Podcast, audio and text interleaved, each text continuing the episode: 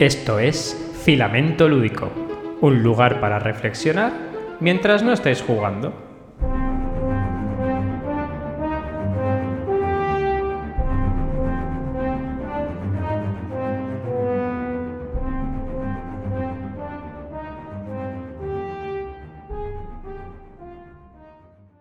¿Qué pasa, Jordi? Muy buenas. ¿Cuánto tiempo sin saber de ti? Hola, Pepe. Pues bueno, no, no mientas, no mientas. Sí que nos hemos visto, pero es cierto que hacía tiempo que no grabábamos, pues porque el verano es el verano y hay que respetarlo. Hay que respetarlo, Pepe. Eso dice. Pero bueno, sea como fuere, el verano se marchó. Eh, hasta siempre. No vuelvas durante mucho tiempo. Y llega mi estación favorita, que es el otoño. Y con él uno de mis podcasts favoritos, que es el nuestro. Muy bien, se te nota la alegría, Pepe. Yo tengo siempre una alegría de serie que voy pasadísimo de revoluciones. Si fuese por mi carácter dirían que soy un Eurogamer del libro, bueno. pero no, pero no, no pasa nada. Bien, bien. Pues, pues nada, vamos a retomar, vamos a retomar este, este podcast en una uh -huh. nueva temporada. ¿Y cuántas llevamos ya, Jordi? ¿Tres? Mm, sí, yo creo que sí. Desde que empezamos ha habido dos interrupciones, entonces. No sabemos sí, cuántas vamos... temporadas llevamos, me encanta. ¿Cuántas sí, ¿Dos? Sí, ¿Una? ¿Cero? Eh... sí, sería, ter sería la tercera, pero bueno. Es fantástico, tres temporadas, ¿eh? Yo esto, eres la segunda cosa más, más con más compromiso que tengo en mi vida. este podcast. Bueno, vamos a empezar. Ante todo, damos las gracias a todas aquellas personas que se han suscrito al podcast, que nos dejan comentarios amables, educados, simpáticos y agradables que nos encanta leer. A todas ellas, gracias.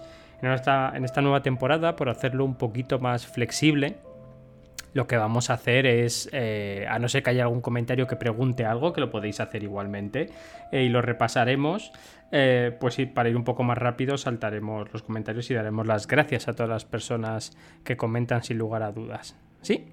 ¿Algo que quieras aportar, Jordi, al respecto? No, venga, me parece bien.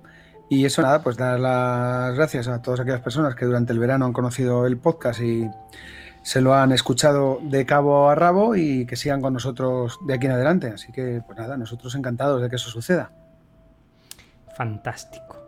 Pues nada, Jordi, es hora de que presentes el tema, de qué vamos a hablar.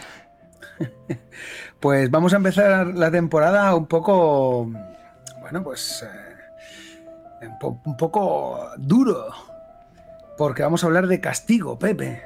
¿Eh? ¡Oh! El Punisher, el castigador. Vamos a hablar yes. del, del, castigo en, en, los juegos, porque creo que es un tema.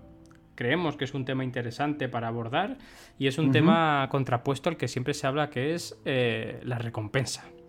Y es que el castigo es un tema delicado en la vida y, como no, también está presente dentro de los juegos.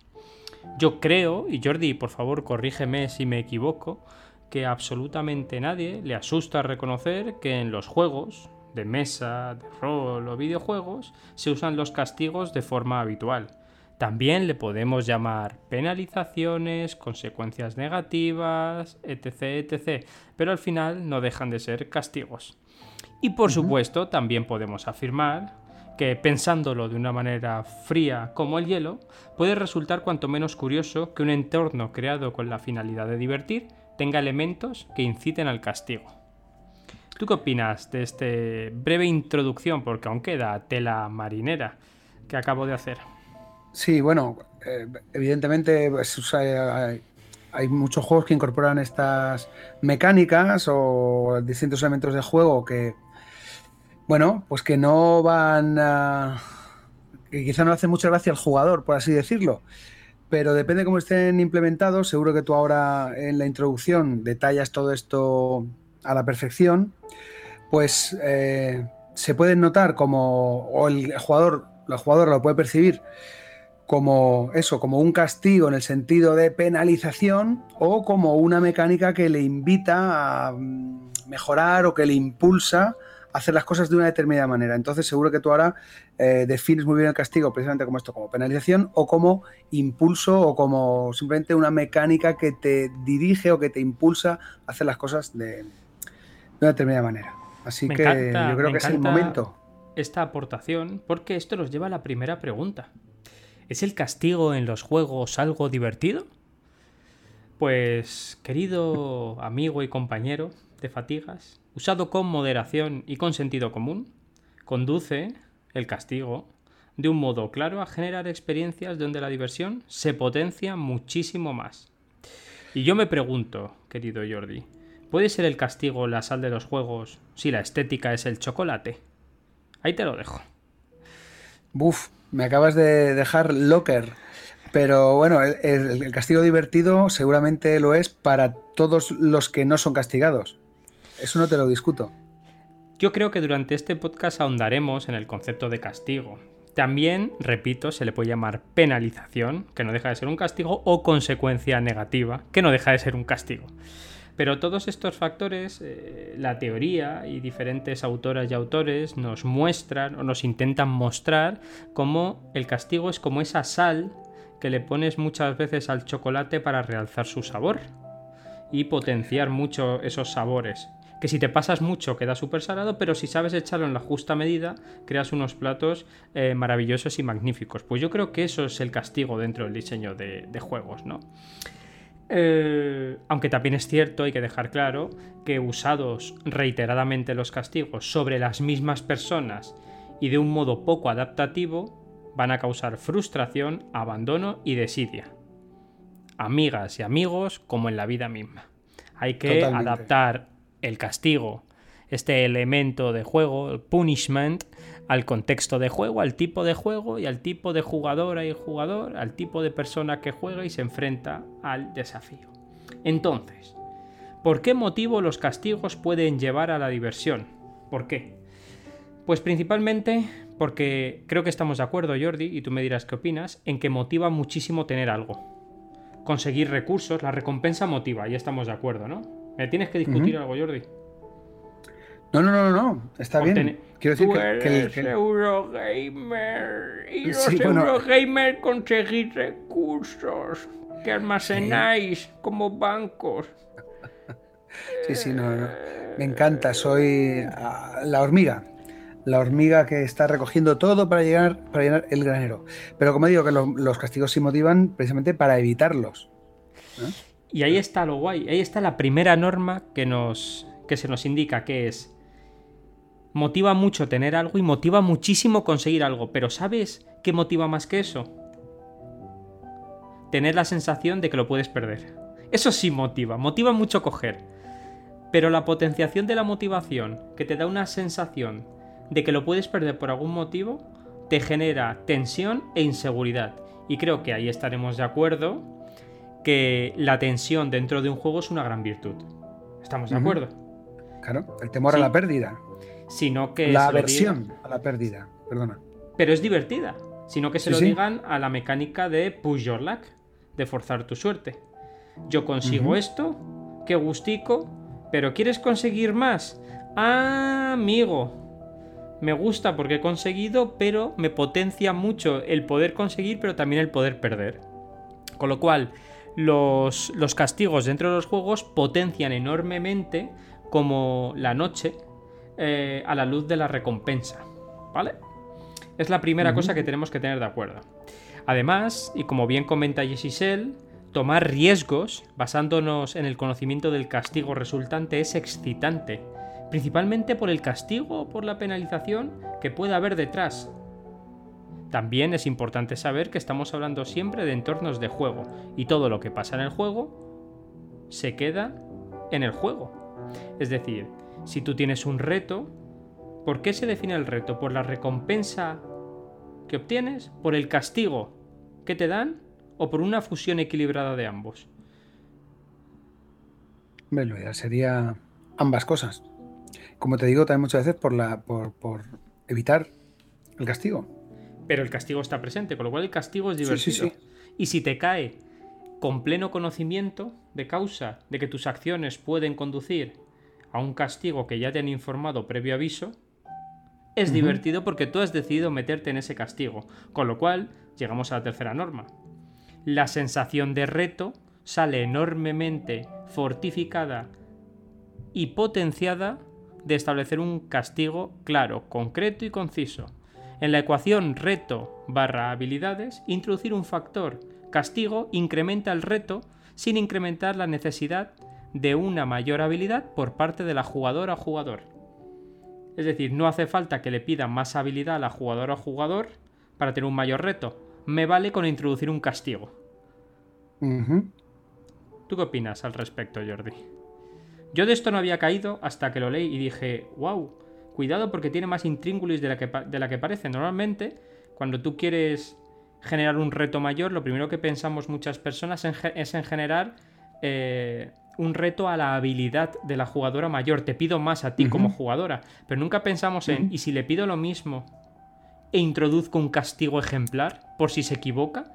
Eso ya en sí mismo da una sensación, que no una realidad, de reto fortificado. Porque es, soy capaz de hacerlo, soy consciente que soy capaz de hacerlo, pero como caiga en ese 20% de probabilidades de que me equivoque, el fotón puede ser espectacular.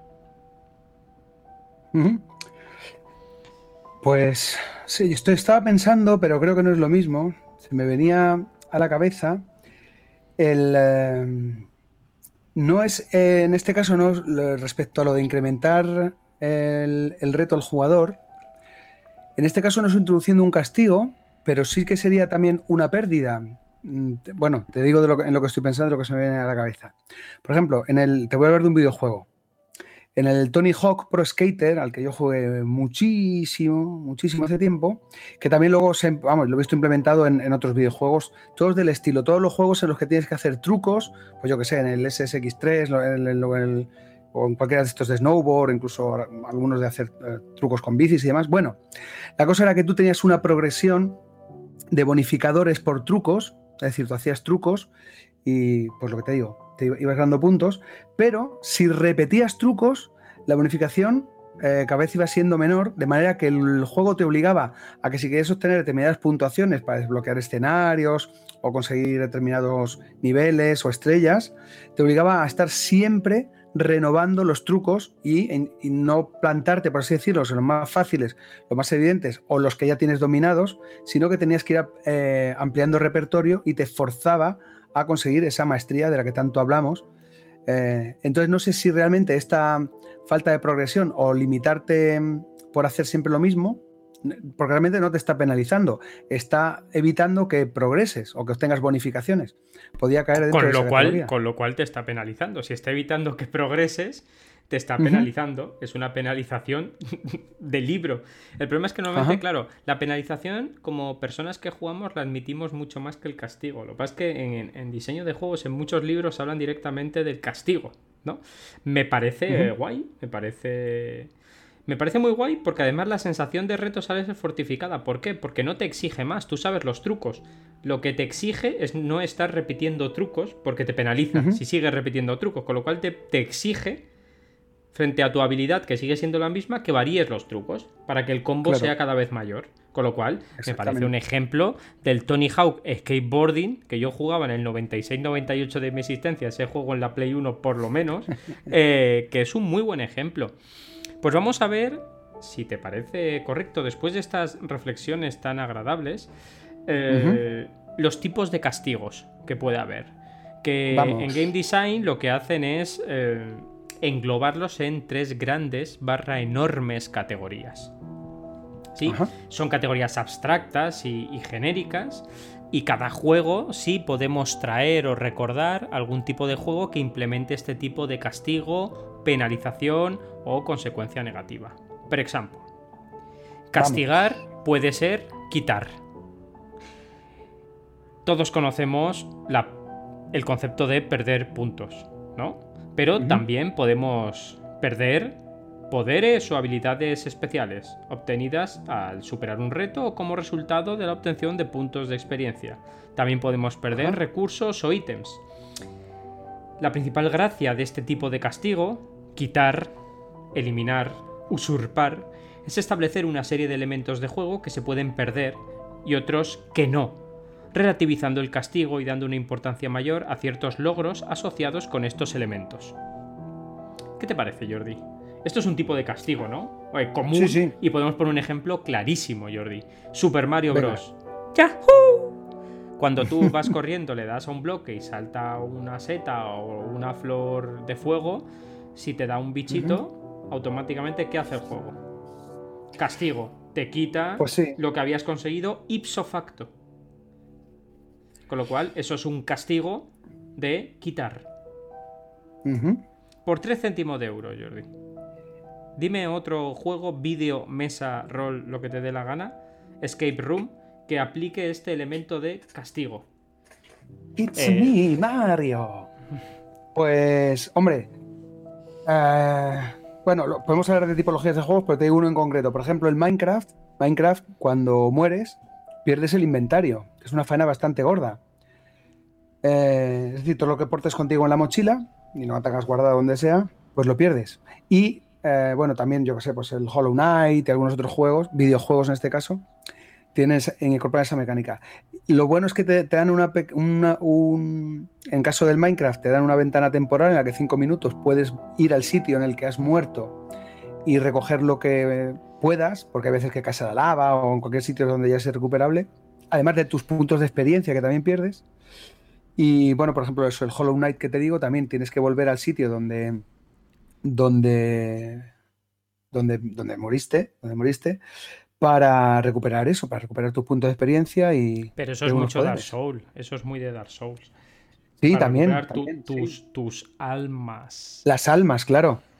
Eso es muy de Dark Souls. Pues como estamos comprobando enormemente, muchos videojuegos utilizan este sistema de castigo de quitar ciertos aspectos de tu inventario, de tu personaje y de tu progreso como penalización y contraposición al progreso, haciendo el progreso y el reto mucho más atractivo. Estamos de acuerdo. En el Sonic de toda la vida, cuando tú te chocabas, ¿qué pasaban? Que todos los aros se iban a freír espárragos y te dejaba un breve periodo para recuperar algunos.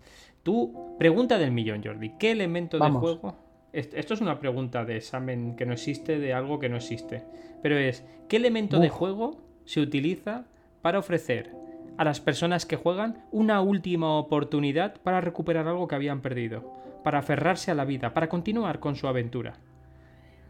¿Que ¿Qué elemento de juego se le proporciona a los jugadores? Sí, en diseño existe un elemento de juego que se proporciona a las personas que juegan como último elemento, tú lo has descrito muy bien, una ventana temporal de 5 minutos, Uf, para que tú venga, puedas recuperar cosas. Me la voy a jugar, pero ¿qué recuerdo más malos me traes, Pepe, de, de exámenes y de cosas? Venga, el Life Jacket. Puede ser el- el, Oh, yeah, Life Jacket. oh, yeah, sí, el chaleco salvavidas, Jordi. Vamos, vamos. El chaleco salvavidas. El chaleco salvavidas es un elemento de juego que se utiliza en el game design para que eh, el, el- el castigo no sea tan evidente y para dar una última oportunidad a jugadoras y jugadores de no perderlo todo.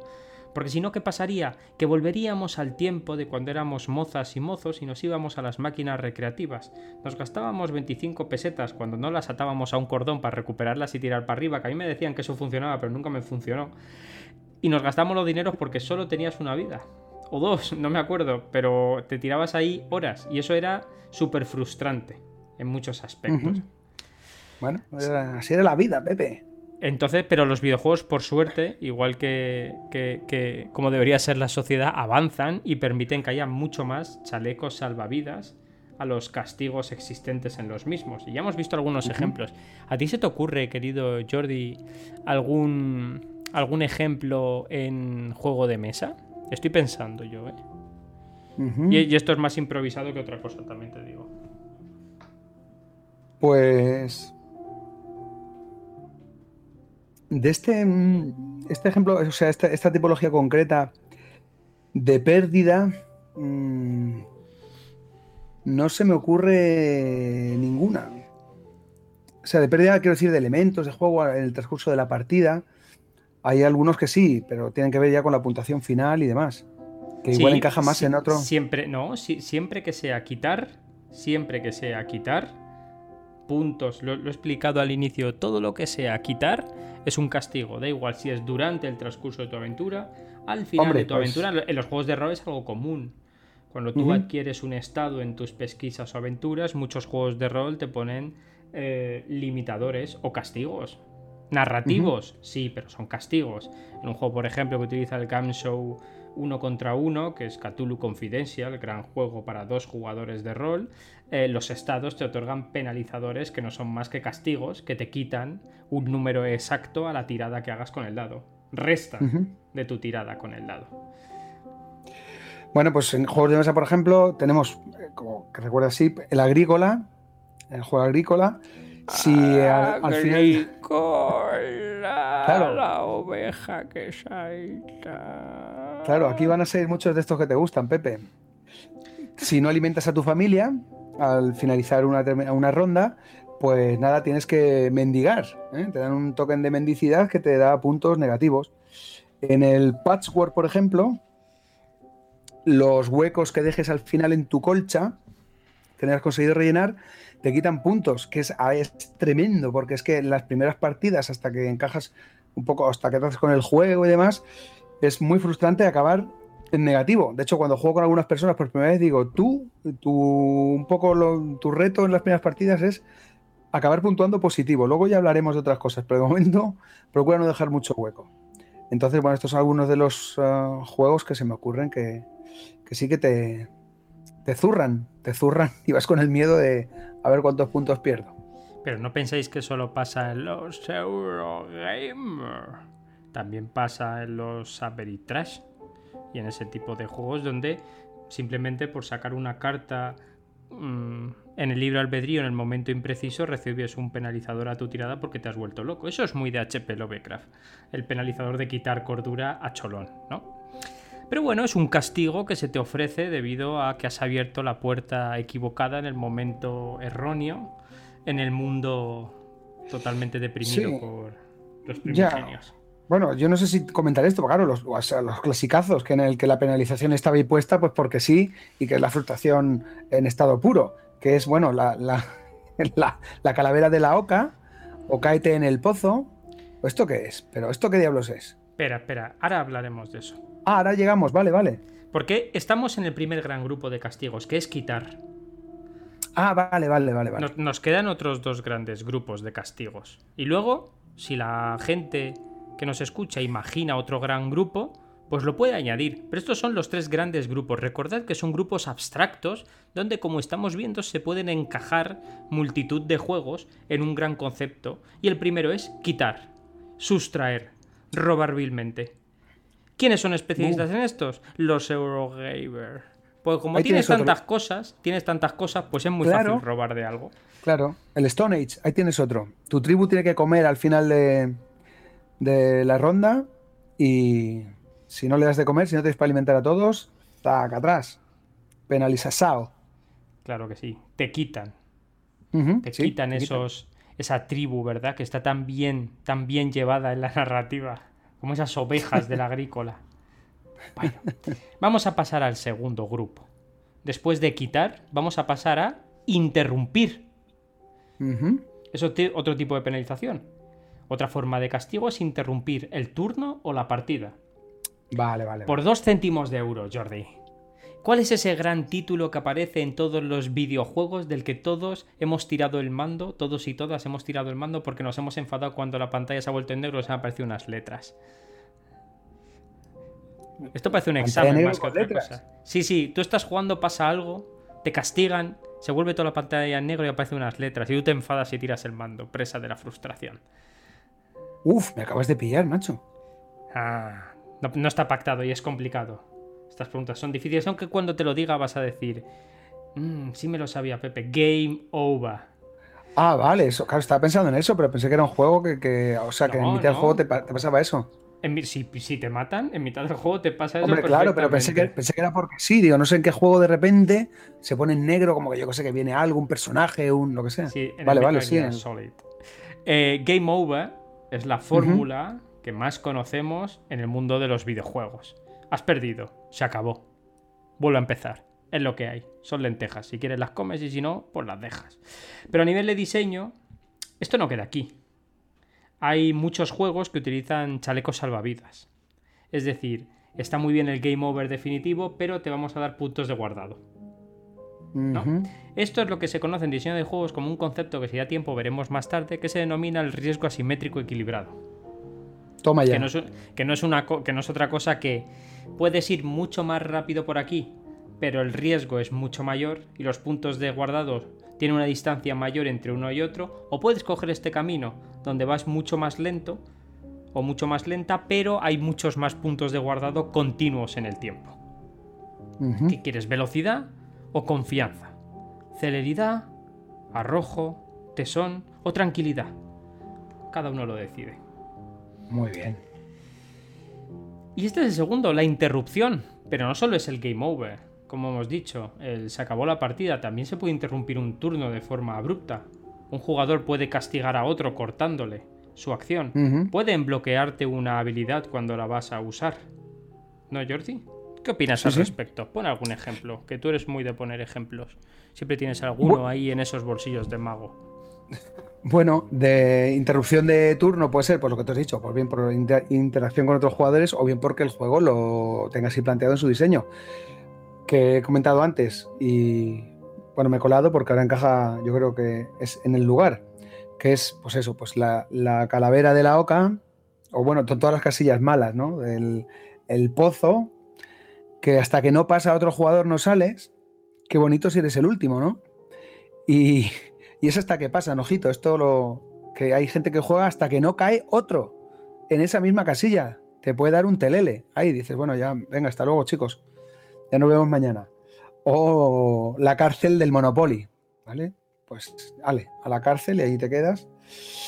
Eh, en fin, y luego, pues em, con interrupciones de otros jugadores, se me viene a la cabeza, por ejemplo, el Wildlands, por hablar de un juego relativamente reciente, en el que en tu turno de encadenar acciones otro jugador podía jugar una carta diciendo te interrumpo y metía una carta antes de que tú jugaras las tuyas y esto mm, podía ocurrir eh, encadenado. De repente otro jugador interrumpía tu interrupción para hacer su acción.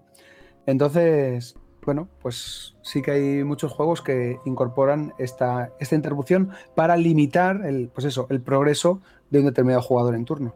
Eso pasa mucho. En el, en el, en el Stellum Match hay muchos personajes que tienen habilidades de interrupción. Yo quiero poner otro ejemplo de uno de mis juegos de mesa favoritos, que es el Orquesta Negra. Hitler debe morir. Eh, y hay una carta que es redada de la Gestapo, que es un claro ejemplo de un penalizador y de irrupción. Porque como vayas a robar una carta de evento y te saca una redada de la Gestapo, se interrumpe el turno inmediatamente.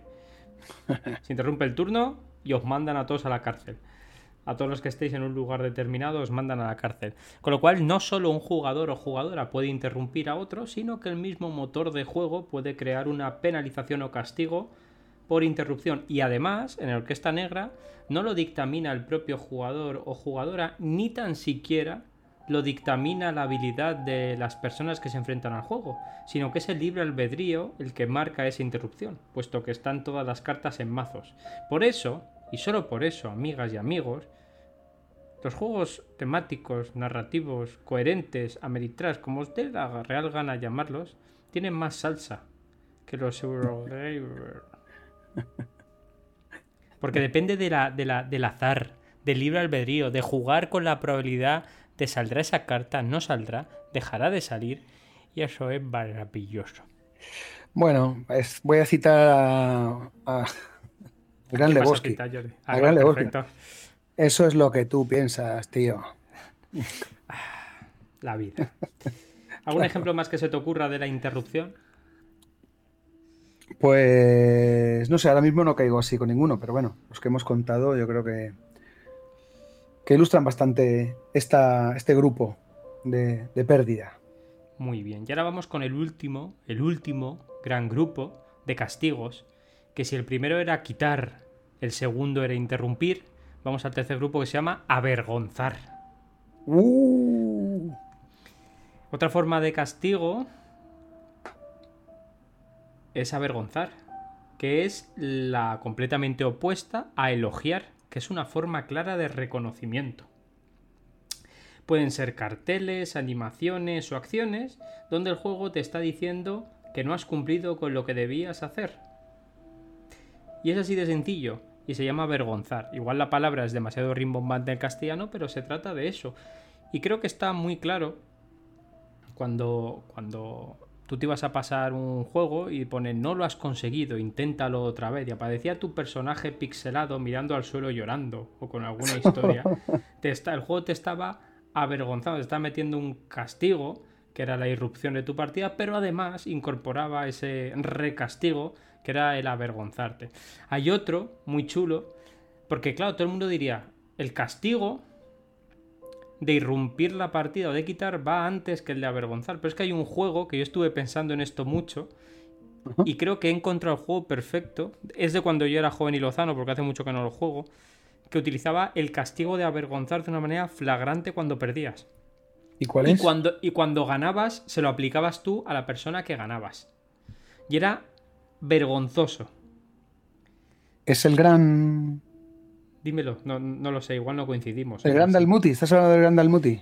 Estoy, estoy hablando de un videojuego de, de peleas. Ah, vale, vale, vale. ¿Tú te acuerdas de ese videojuego uh. que, cuando tú te peleabas, la barra no le llegabas a matar y se quedaba ahí muy poquito y te ponía un esto y ponía Fatality? Fatality. Eso mismo. pues eso es un castigo de avergonzarte, porque no solo perdías como en el Street Fighter. De hecho, Mortal Kombat, ¿por qué se hizo famoso, Jordi? ¿Tú te acuerdas? Por el Fatality. El Fatality, claro. Porque el Fatality es un castigo para avergonzar a los jugadores de has perdido, efectivamente has perdido porque no tienes la habilidad suficiente o porque no llegas a la habilidad de tu contrario, pero es que además vamos a dejar una ventana de, espacio, una ventanita de castigo, para avergonzar a tu personaje y a ti mismo de la manera más preciosa eh, que se puede imaginar, que es dejando a tu rival haciendo un combo mega mortal para que tu personaje termine sin eh, médula espinal, eh, sin cabeza, sin piernas, sin brazos o sin cualquier tipo de miembro que esté anclado a su torso. Y cuando estuve pensando dije, es verdad. Y anda que el Mortal Kombat no se ha cimentado sobre el castigo de avergonzar. Por lo menos su fama, ¿no, Jordi? Pues sí, sí, la verdad es que además era un elemento que, que muchas veces se buscaba, porque era, era eso, era, era el, arrastrar a tu rival por el suelo y ponerte una posición no ya de victoria, sino de dominación total. Así que sí, el Fatality es, tremendo. Está muy bien. Yo te, yo te he comentado antes lo de Gran... Bueno, no sé si quieres comentar algo más, perdona. No, no, porque es me costó, porque con los otros es muy fácil, ¿no? Es quito, quito puntos. y te pones a pensar, quito puntos, quito inventario, quito avance, quito, quito, quito, quito. Interrumpir es fácil, interrumpo la partida, interrumpo un nivel, interrumpo un turno, pero avergonzar cómo narices implemento una, un castigo que se llama avergonzar y que la gente, ¿qué ejemplo pongo yo para que la gente entienda el castigo de avergonzar? Pues claro, es un castigo fastidioso, ¿no? Es, a mí no me gusta que me avergüencen. Pues fíjate en Mortal Kombat. Fíjate en Mortal Kombat cómo se crea una saga a partir de un castigo, que es el Fatality. Y el Mortal Kombat ha llegado donde ha llegado, porque si no Street Fighter se lo hubiese. Vamos, Street Fighter es el rey de los, de los combates, pero Mortal Kombat se abrió paso porque todo el mundo quería ver los fatalities de todos los personajes. Sí, además que se ha, o sea, se ha quedado como marca de la. de la. Fatality. sí, sí, Sub-Zero wins. Eso sí iba a decir. sí, sí, es, es tremendo. Es la marca de la casa. Y bueno, eso, la franquicia, de hecho, cuando salen bueno, las distintas entregas, casi todo lo, que todo el mundo está esperando es ver los diferentes que aparecen nuevos o las distintas versiones, o cómo verlo ya con, en, 3D. Bueno, tremendo. Está muy bien. A mí me da un poco de cosa, ¿eh? A mí no te, no te creas tú que lo disfruto mucho. Eh, a mí no me gustan mucho los juegos de pelea, pero porque soy manco en habilidad. Pero hay que que a mí no me guste o que no lo disfrute, no quiere decir que Mortal Kombat pues no, sea una enseña mundial para. y que yo lo he jugado en la Sega Mega Drive. ¿Sabes? Entonces, eh, eso, o sea, quiero decir, yo lo he jugado mucho eh, y, lo jugaba por los Fatalities. Y que me parece un buen ejemplo de castigo, de, avergonzar a tu rival y viceversa. Siempre que te lo tomes con honor, porque si no, tú sabes que la frustración es muy fácil que salga a flote. Es muy sencillo. ¿Tienes algún ejemplo más sobre esto? A mí me costó encontrar alguno, ¿eh? pero a ver los hilos. Pues lo que yo te comentaba antes de Grand Almuti es un juego, un juego de cartas en el que mm, lo que sucede en ese juego es que uno de los jugadores, en este caso, bueno, pues el, creo que eh, Hace mucho tiempo que no, que, o sea, no tengo fresco, pero no sé si se le denominaba el pequeño Dalmuti o así. Es decir, en este caso, pues el, jugador que va a la peor puntuación o que quedara en peor estado al final de la partida, Eh, era una regla que evidentemente no afectaba al juego como tal, pero que los, jugadores podían eh, utilizar dentro de la experiencia, que era que estaba obligado a hacer de sirviente. Entonces los demás jugadores decían, oye, eh, ¿por qué no me traes unos cacahuetes? O, oye, espérate, sujétame esto mientras hago no sé qué. Entonces, si los jugadores hacen porque eso se lleva a cabo durante el juego, pues está muy bien, ¿no? Porque no solamente ya es quedar en la peor posición, sino estar expuesto a que los demás pues, te pidan determinadas tareas un poco serviles, ¿no? Así que eso por ese lado. Y otra cosa que, otro que me gusta mucho particularmente, porque me gusta el juego, eh, es el Viva el Rey. Viva el Rey es un juego muy sencillo, muy pequeñito, que está muy entretenido. Y hay una expansión no oficial que encontré, pues eso, pues por ahí buceando por, por internet, que se llama El Retrete. En este juego, en el, Viva el Rey, tenemos una serie de, mm, personajes que tenemos que ir haciendo que asciendan eh, por, distintos niveles de un castillo hasta que uno de ellos pues, es eh, planteado para ser rey. ¿no? Eh, entonces, puede ser coronado o coronada o puede ser decapitado. Bueno, nosotros decimos decapitado. La cosa es que si no sale coronado, se elimina del juego. Luego, dependiendo de dónde queden los el eh, resto de, personajes, obtendrás una puntuación, ¿vale? Tú tienes una carta con unos personajes y depende de dónde queden esos personajes que tú tenías que haber colocado bien, pues esa puntuación te llevas. Bueno, pues el retrete es una expansión que lo único que hace es colocar un anexo al lado de uno de los niveles en el que tú puedes meter un personaje. Y la cosa es que cuando llega el momento de la coronación, es decir, cuando uno de los personajes asciende al nivel más alto del castillo, en ese momento hay una votación donde se dirime si es eh, rey, reina o no. Bueno, pues la cosa es que la persona que está en el retrete no se lleva ningún punto. Si el retrete, el retrete, está puesto en el nivel 4, porque eso se pone al principio del juego donde tú quieras, en uno de los niveles intermedios, pues se ha perdido la coronación. Estaba haciendo lo que fuera que, que estaba haciendo el retrete que puede ser lo primero o lo segundo, y se pierde la coronación. Entonces es muy divertido, pues eso, y un poco, no humillante, pero bueno, sí al hilo de lo que estamos comentando, eh, decir que no puntúas porque estabas en, estabas en el. ¿eh? Me, parece muy bien llevado. Muy, chulo, no, lo conocía. Yo te voy a decir otro, que se me acaba de, ocurrir, un juego que no me gustó nada. Y sin embargo era divertido y me lo pasé bien jugándolo. Pero no me gustó. Porque había una disonancia ludonarrativa. Montañas de la Locura, de Rob Daviau, editado en España por Debir. La Montaña de la Locura tenía castigos continuos que eran divertidos. Lo que pasa es que, claro, sí. Eran divertidos, pero algunos eran, eran, bastante vergonzosos. De ponte debajo de la mesa o vete a 15 metros tú solo y no puedes y tienes que gritar y te sientas solo. Yo me acuerdo que yo juego en una cafetería de estas de con Ludoteca hace muchos años, te hablo ya, y era levántate de la mesa y te vas tú solo a una mesa que esté allí y te pones a berrear o a hacer no sé qué. O sea, era bastante vergonzante y no me gustó porque yo leo, o he leído, no leo actualmente porque ya me lo he leído mucho, a Lovecraft. Y claro, tú te lees Las Montañas de la Locura, que es su, su único, o de los únicos, sino creo que es el único, relato largo que tiene, y es un relato muy guay, y luego juegas ese juego y, claro, eh, hay una disonancia severa entre lo que quiere transmitir la novela o lo que quiere transmitir la historia y lo que transmite el juego. Que por otro lado es tremendamente divertido, ¿eh? Cuidado, no estoy diciendo que no lo sea, es divertido, ¿no? Pero que no tiene nada que ver una cosa con la otra. Y creo que ese, ese juego utiliza muy bien la vergüenza, ¿no? El avergonzar a... Pero es, una vergüenza agradable porque todo el mundo tiene su parte de vergüenza. Entonces todo el mundo hace el mongolillo eh, y, y gusta y gusta. Pero se mientras me lo estabas explicando, se me ha ocurrido. Muy bien. Pues nada, Jordi, estos son los tres grandes grupos. ¿Tú incorporarías alguno, además de quitar, interrumpir y avergonzar?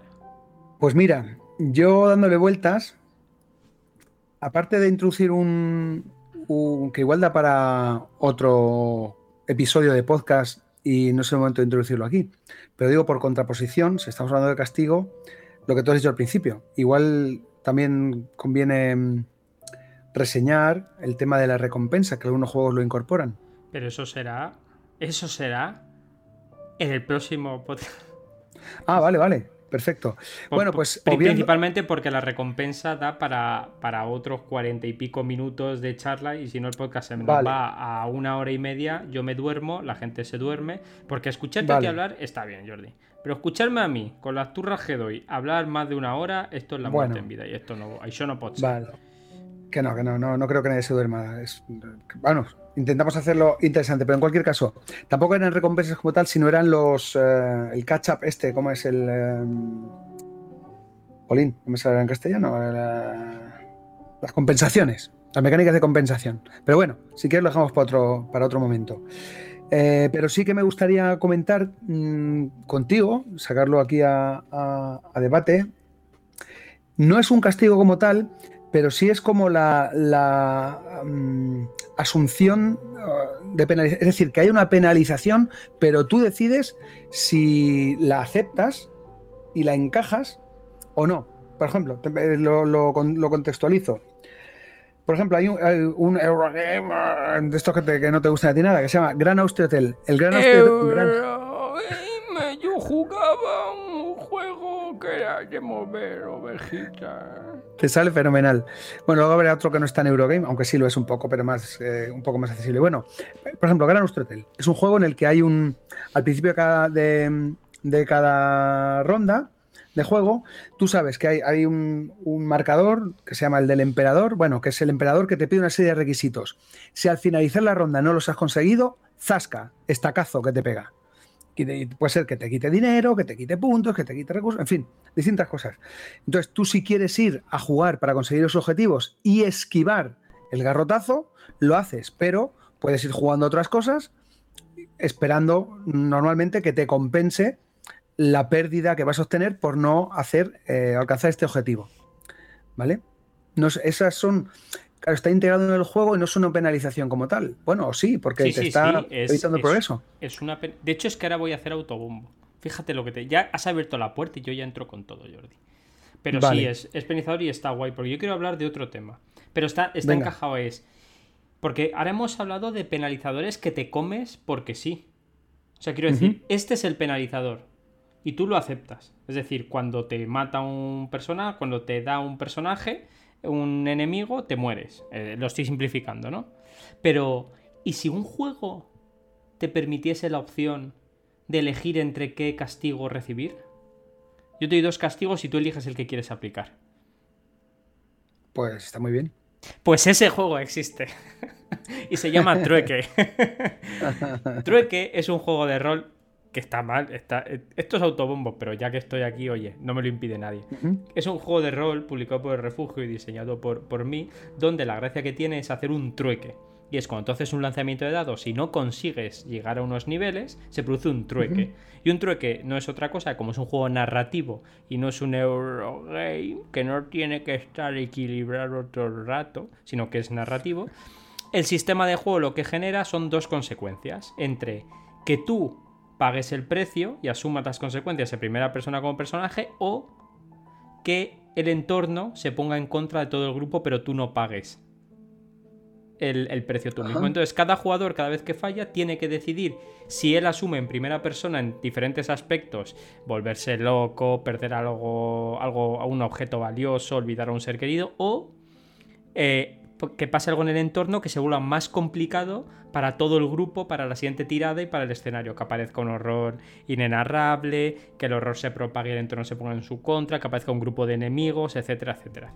Y ahí es donde el castigo. Tú fíjate, había propuesto el tema y no me acordaba que diseñó un juego que, base, que basa toda su premisa en la elección por parte de las personas que juegan del castigo que reciben. Sí, bueno, está, está muy bien. Está muy bien, claro, sí, eso, eso también lo, sí, se plantea en muchos juegos, que es decir, el castigo está ahí, va a haber un daño, va a haber una, una mm, repercusión negativa y está normalmente en juegos cooperativos, la gestión de la gestión de ese daño, quién se lo come, ¿no? Venga, ¿quién se lo come? ¿Quién lo asume? Lo repartimos, lo hago yo, pero muy bien, Pepe. Sí, pero en este caso es el, el, jugador que decide. Porque claro, yo también estoy pensando otra cosa. En, hay, yo creo que una de las gracias que tienen las aventuras narrativas interactivas son las decisiones, los árboles de decisiones con, con ¿cómo es esto? El, bien mayor y el mal menor, ¿no? Eso de todo bien mayor tiene un mal menor, ¿no? Si, si, si tú matas a este neonato que dicen que es el hijo del diablo, eh, que has escuchado que es hijo del diablo, salvarás al mundo. Pero es un rumor. ¿Qué vas a hacer? ¿Lo matas o no lo matas? O sea, si lo matas. si, lo matas es el, bien mayor, pero es un mal menor.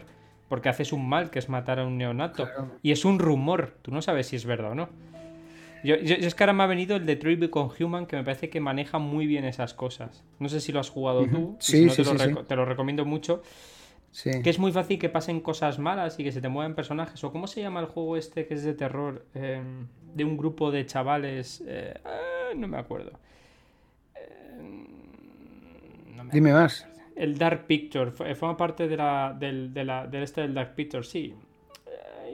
Me acuerdo. Es, una aventura narrativa, conversacional de estas. Que vas teniendo elecciones, llevas como a 5 o a 6 eh, jugadores, eh, protagonistas, avatares, y son chavales jóvenes que vuelven a una casa después de que alguien falleciera. Y hay alguien que les va dando caza, los wendigos y toda la pesca. Y además ahora han sacado una ristra de historias de videojuegos diferentes, que es el Mad of Medan, eh, se llama Dark Pictures. A ver, voy a buscarlo. Rellena tu hueco con algo que voy a buscar porque. Sí, mira, yo por, aportar algún título, por si a alguna de las personas que nos escuchan le, bueno, pues yo sé, le sirve de información. Pues siguiendo un poco siguiendo por, lo, por donde había dicho antes de que hay un riesgo que hay que asumir y tú de manera voluntaria lo haces o no. Eh, y lo que he comentado también en episodios anteriores de no descuidar el juego infantil, pues voy a hacer una referencia a un juego infantil, infantil, juvenil, eh, que se llama Honga. Honga o Onga con H, ¿vale?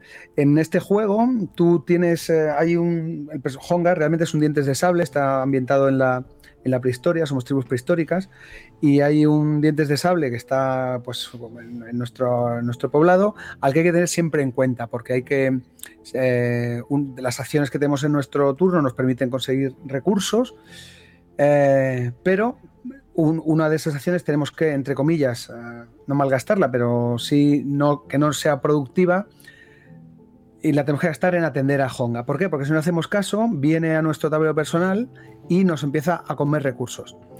No es obligatorio, ¿vale? Pero en un momento dado tú puedes decir, venga, asumo este riesgo, no me importa que Honga me coma algún recurso, bueno, hay un pescado o lo que sea, unas vallas y demás, porque pues tengo otro planteamiento, otro, otro propósito y asumo ese riesgo y me empieza a puntuar de forma negativa luego te puedes deshacer de él o u otro jugador puede incurrir en esa, entre comillas, falta y, y, Honga se va. Entonces, bueno, tú haces esa asunción de ese riesgo y lo asumes y juegas con ello. Entonces, puedes tenerlo en cuenta o directamente no, como en el ejemplo de antes de, del track del emperador. Y, por ejemplo, también el Potion Explosion, que es otro juego también de corte así más o menos familiar, incluso infantil, se puede jugar con, chavales.